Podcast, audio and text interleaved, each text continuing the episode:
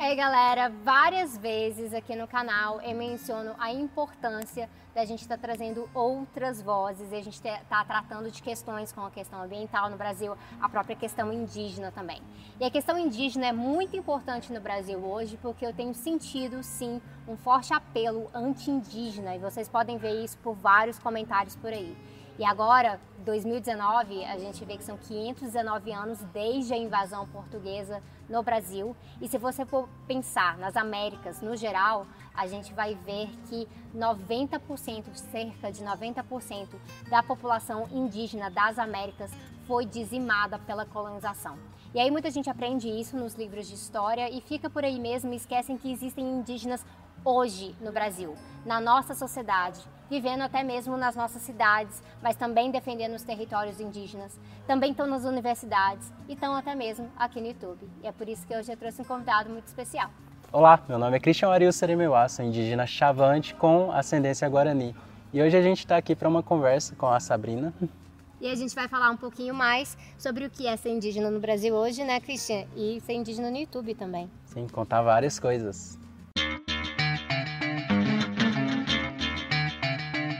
Um tempo atrás eu mencionei que aqui no Distrito Federal a gente tem povos indígenas lutando por territórios indígenas aqui também. E aí muita gente veio me falar, como assim na cidade, na capital do Brasil e tudo mais. E aí eu fiquei pensando, isso deve ser um monte de absurdo que inclusive o Christian deve ouvir esse tipo de coisa hoje em dia, né? Povos indígenas estão em todo o Brasil, de sul a norte, de leste a oeste, e todos eles têm várias diferenças entre eles e e várias lutas também, que em alguns casos são iguais, mas em vários também são bem diferentes.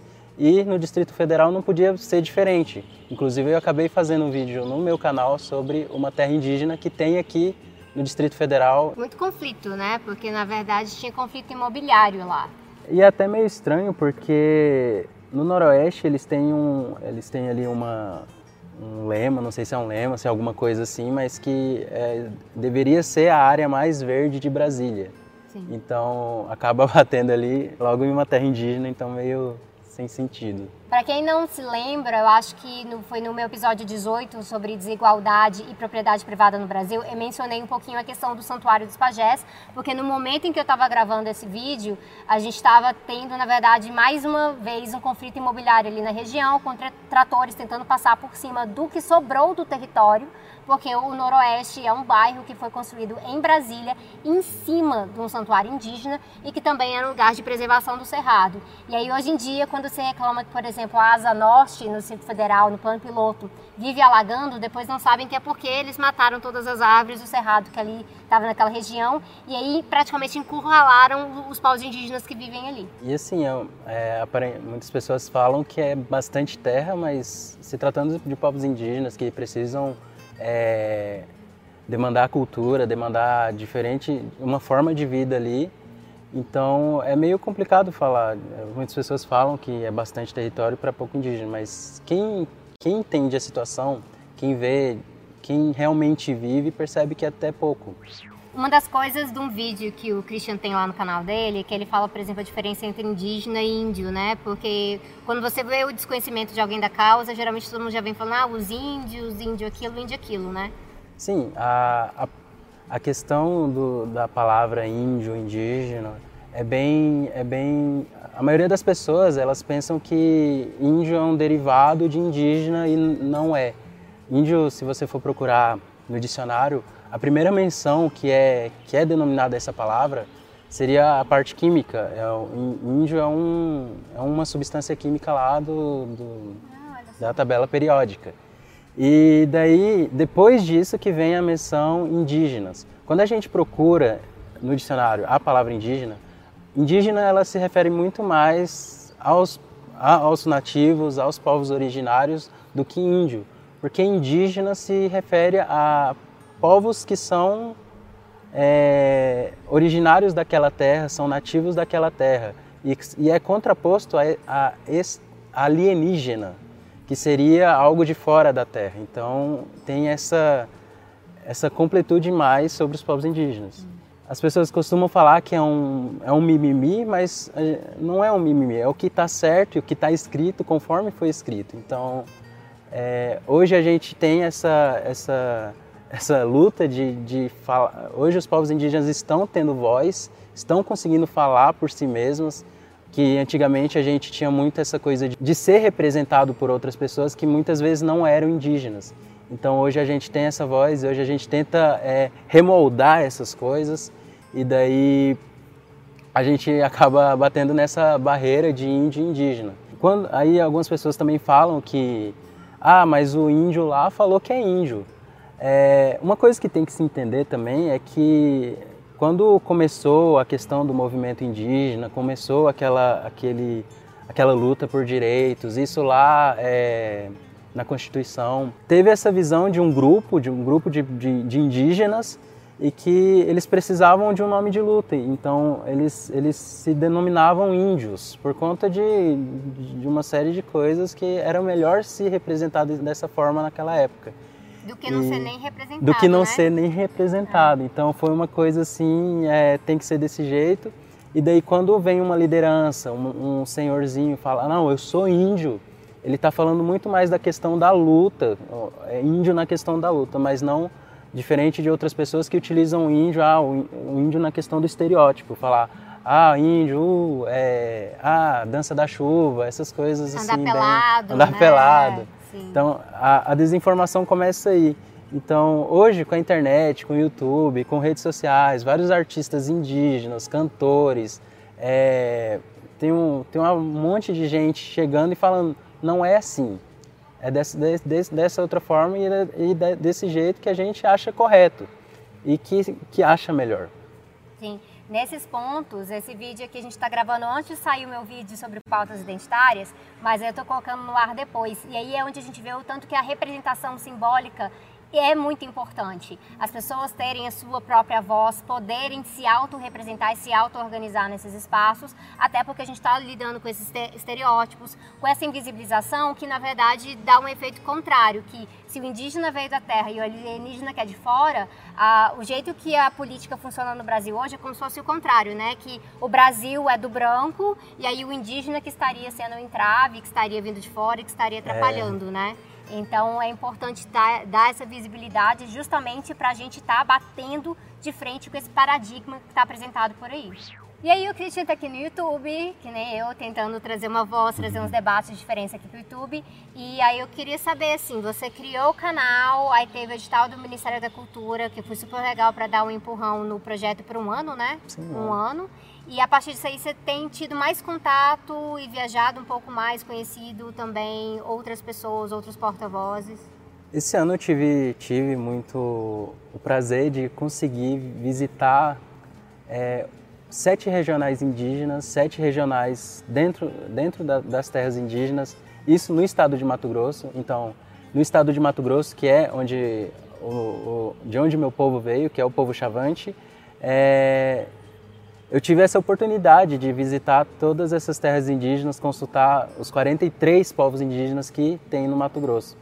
E tudo isso por conta do canal, por conta do, do edital do Ministério da Cultura que possibilitou eu dar. Era, era uma ideia antiga, o canal, era uma coisa que eu queria fazer, mas que, bom, era bem difícil na época, tanto pela pouca idade que eu tinha ou pouco conhecimento, ainda está no ensino médio. Eu tinha muitas ideias, mas que não podia ser não podia ser colocado em prática.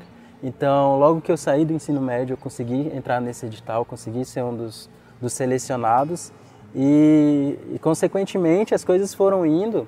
E daí é, eu acabei sendo convidado por uma federação dos povos indígenas de Mato Grosso, que é de, pelas siglas FEPOINT, e que ela possibilitou essa, essas visitas nessas terras indígenas, conhecendo todos os povos indígenas do Mato Grosso, escutando as demandas, que foi mais importante, escutar as demandas de cada um, escutar os problemas de cada um dos povos, para uma consulta ali, para um, um levantamento de, de situações que, que poderiam ser resolvidas com um, uma ajuda do, do, dos países que estão investindo no, na questão do, do desmatamento no Mato Grosso, que é bem grave e que é uma coisa que o Brasil não reconhece, mas que, o, que, o, que os países internacionais reconhecem, é que o indígena, ele, ele sim, ele preserva as terras deles e que é comprovado, inclusive, em pesquisas que as terras indígenas são muito mais preservadas do que terras não indígenas. Então,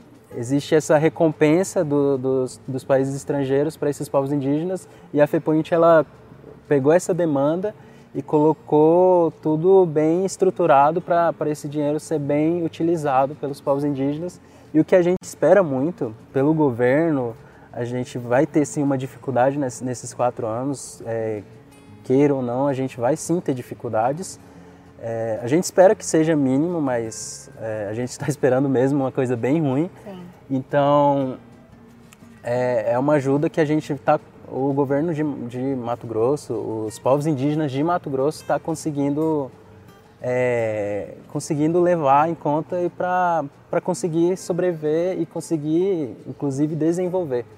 E essa relação com a natureza é muito importante, né? Não sei se você viu um meme recentemente por causa do calor que estava aqui em Brasília. Eu vi. Né? É, como é que é? Tem uma. Vocês estão reclamando do calor, mas tem uma tecnologia indígena maravilhosa. Sim. Não sei se vocês conhecem. Preservar as árvores. Preservar as árvores, a tecnologia indígena, né? Sim. E é, isso é reconhecido realmente mundialmente. Não é à toa que, por exemplo, quando tem os COPs, né, que são aquelas conferências da ONU em relação à mudança climática, eles sempre abrem bastante espaço para lideranças indígenas indígenas do mundo inteiro tá ali falando, tá ali mostrando a sua conexão com a terra, a conexão com a natureza e como há uma necessidade da gente estar tá mudando a forma de realmente se relacionar com a natureza no mundo. E a gente tem muito a aprender com as tradições e com o próprio legado, né? E falando, falando novamente da FEPOINT, ela não, o, esse, esse, esse investimento que eles estão recebendo para os povos indígenas não é uma coisa como eu disse, ah, desenvolvimento não é aquele desenvolvimento brutal que vai derrubar, que vai desmatar, é muito mais vinculado ao conhecimento indígena. É uma coisa, é um investimento que vai ser feito nas tradições, vai ser um investimento na, é, nas técnicas indígenas e então é uma coisa muito menos agressiva para o meio ambiente. Então eles investem esse dinheiro para desenvolvimento, mas não é aquele desenvolvimento brutal, não é aquele desenvolvimento agressivo que vai desmatar, que vai tirar tudo. É um desenvolvimento mesmo de, do, do, conhecimento indígena para com a terra indígena. Essa igualdade de, de conseguir desenvolver e também não, não desmatar, porque é uma preocupação é, comprovada. É o aquecimento global, é uma é, é, essa todas essas questões ambientais estão caindo, é tsunami, é, é enchentes, coisas que estão, que estão acontecendo e que estão mexendo com eles e que eles têm essa noção de que o Brasil tem uma riqueza muito grande e que merece sim ser preservada. É, é uma e das, investida. E investida. E é uma das coisas assim muito curiosas a gente estar tá tratando, porque muitos desses países foram países que colonizaram, tanto na, nas Américas quanto na África, colonizaram, fizeram bastante estrago e agora estão meio que correndo atrás do estrago, né? Então assim, não é, não estão fazendo mais do que obrigação, mas a gente deveria estar tá tentando acompanhar isso. Infelizmente, eu tenho notado e eu pretendo fazer mais uns vídeos sobre isso, o tanto que o senso comum do brasileiro está extremamente antiambientalista, anti-indígena, ah, querem atropelar, passar por cima de tudo, todo mundo parece que quer viver numa selva de concreto e não estão levando a sério essas questões como o próprio aquecimento global, porque tem um dia frio e aí acham que realmente não tem nada. É. Então, negacionismo é um dos nossos inimigos nesse sentido também. E a gente tem mais um tema para tratar, mas antes eu queria falar com o Christian sobre mais uma coisa, que é essa questão realmente assim de pensar como os povos indígenas preservam a natureza, mas é realmente essa perspectiva ecológica de como é que a natureza funciona, né? Árvore, água, tá tudo relacionado. Enquanto isso, esse modelo de desenvolvimento do Brasil hoje está pensando o contrário, né? É, eu, eu costumo falar que é uma que é uma insustentabilidade mesmo, é uma coisa que não, que não vai dar um retorno imediato, porque é, preservar o meio ambiente, preservar as árvores dão, dão, dão uma questão de, de um futuro muito melhor pro, tanto para as nossas nossos filhos, nossos netos, de um, de um mundo melhor para se respirar, coisas que é uma coisa assim, eu acho que até que é meio interessante assim, é, são coisas simples, tipo respirar, é, sentir um, um frescor do, da natureza, dar um, uma respirada boa do que chegar em uma cidade que está muito poluída. Eu fui em São Paulo esses dias e aquele, aquele córrego lá que eu até esqueci. Ah, o Tietê. O Tietê é, é horrível. Já foi bem pior, já foi bem pior, né, E daí eu fico pensando assim, esses, é, eles querem continuar, querem continuar com essa, com esse desenvolvimento. É claro que é, é uma coisa até que os povos indígenas, é, as pessoas pensam diferente, assim, pensam que os povos indígenas ah, querem colocar a floresta em tudo, querem colocar a aldeia em tudo, e não é isso. A gente quer uma uma coisa bem bem balanceada. Não, tipo, a gente quer o desenvolvimento, quer, quer as coisas, quer a tecnologia, mas também quer esse, esse balanço de ter a natureza do nosso lado, ter as árvores, ter esse, essas coisas tão simples que são muito boas, que eu acredito que até algumas pessoas já tenham esquecido de como é. E tem pessoas até mesmo que acabam saindo das cidades e indo para um campo para respirar um ar mais livre. E daí o, o agronegócio ele é insustentável por conta de, de, desse, desse pensamento de querer chegar e desmatar tudo e querer tirar tudo e não, não, é, não é uma coisa sustentável, porque se, digamos assim, é uma coisa até meio lógica, se tirar todas as, as, as árvores, tirar tudo, colocar só plantação, colocar lá só a pecuária, colocar, tipo, tirar tudo, é, esses, os animais da pecuária, as plantas vão precisar de água e essas, essas águas, esses, essas nascentes estavam lá, mas não vão ter mais porque o agronegócio colocou tudo. Então é insustentável. Então depois, se, depois desse desmatamento todo, de onde que vai se tirar essa água?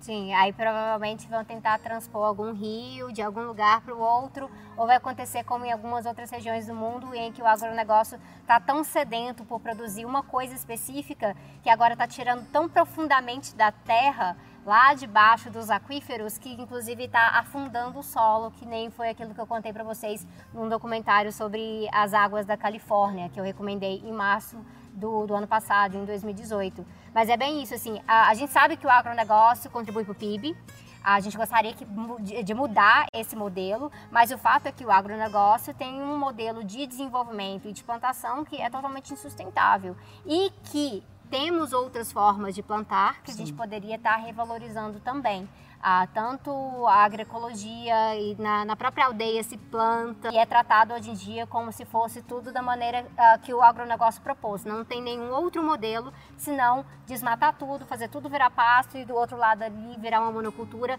de grãos, geralmente grãos para exportação, no caso do Brasil, e aí um pedaço que sobra disso vira para abastecer o mercado interno. Quando está produzindo para alimentar, é aquela relação que eu já mencionei para vocês, né? Então, produz muita soja, aí a soja vai para o gado, aí depois o gado vai para o abatedouro, e aí depois disso que ele vai para as pessoas, né? Então, é uma relação extremamente complicada, joga uh, agrotóxico em cima disso, mais veneno, isso vai parar o lençol freático, e é bem isso que o Christian estava falando insustentável. E aí, para fechar, não sei se vocês notaram, né? Eu não estou no estúdio Tese 11 hoje. Tá, tava na rua fazendo um monte de coisa e encontrei com o Christian aqui na UNB porque ele estuda aqui na UNB e você entrou no vestibular indígena, né? Sim, é, o vestibular indígena ele teve início em 2017. Não que teve início, ele retornou porque já havia uns, uns 3, 4 anos que não tinha vestibular indígena. Então, quando a gente, essa nova turma de 2017 chegou em 2018, viu muitos, eh, muito, muito dos alunos que estavam aqui, os indígenas que estudavam aqui, já estavam se formando. Então, é, a, a, gente acabou já pegando uma demanda muito grande de, de, de estar presente nos, nos, academicamente, estar presente como indígena, e daí a gente já chegou pegando uma coisa bem complicada, porque essas, as pessoas que estavam aqui já estavam bem acostumadas com com, com as questões indígenas acadêmicas, mas que estão infelizmente saindo, felizmente por eles, né? É, estão se formando, estão retornando às suas, às suas aldeias para dar aquele retorno. E o vestibular indígena, ele é, ele é justamente isso, ele, ele visa muito essa coisa de buscar colocar indígenas na universidade para um dia dar retorno para os povos indígenas. Tanto que quando a gente faz o vestibular, a gente tem uma, uma etapa que é a entrevista, né? E na entrevista é. Isso é diferente, isso é totalmente diferente. Exatamente. É. E na, na própria entrevista a gente é perguntado: ah, como, como você pretende dar retorno com o seu curso para a sua comunidade? Então, o último vídeo que saiu foi das pinturas indígenas e muitas pessoas estão comentando várias, várias sugestões, várias dúvidas que tem. E então vai lá e comente o que você, uma dúvida que você tenha sobre os povos indígenas, alguma coisa que você ache interessante saber e que ano que vem promete bastante para o canal. É, esse ano eu estava postando bem menos vídeos, mas ano que vem eu acredito muito que vai ter muito vídeo sobre questões indígenas e algumas coisas que eu acredito serem divertidas de contar. Ah, muito legal, gente. Então vocês já estão sabendo, se inscrevam lá. Gostou desse vídeo, dá uma curtida aqui, deixa um comentário e eu vejo vocês em breve. Tchau, tchau.